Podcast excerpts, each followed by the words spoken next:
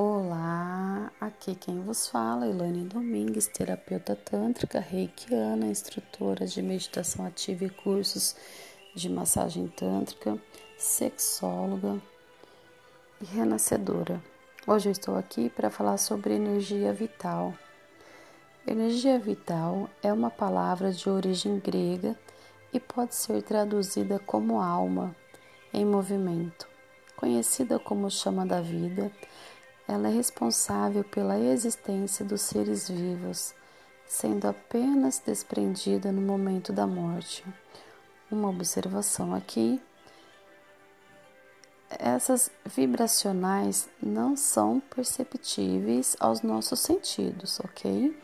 De acordo com o filósofo Aristóteles, é parte de um composto substancial que integra além da nossa essência o corpo físico, a alma e o espírito de cada um.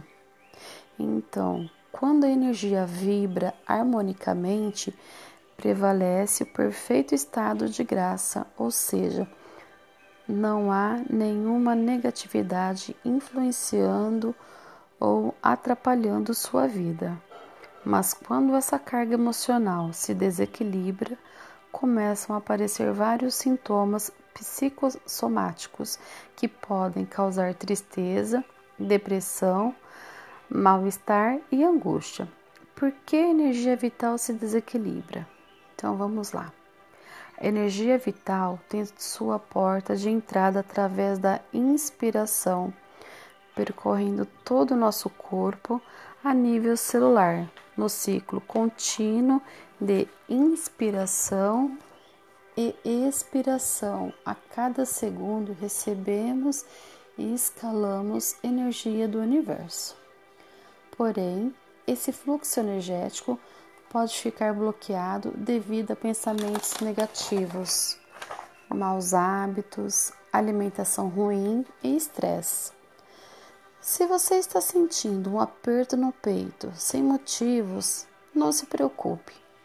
As terapias alternativas podem te ajudar. Existem milhares de centros de forças distribuídos pelo corpo, os quais são interligados por canais energéticos, chamado nadis. Em sânscrito, nadi significa tubo ou vaso. Os nadis formam uma imensa malha energética que leva a prana, que é a energia vital, para todos os pontos do corpo. E segundo textos clássicos do Oriente, existem ao todo 72 mil nadis. Os nadis desempenham uma função importantíssima, pois sem essa distribuição de prana, que é energia vital em nosso corpo, não teríamos energia para desempenhar nenhuma das funções vitais que sustentam o nosso organismo.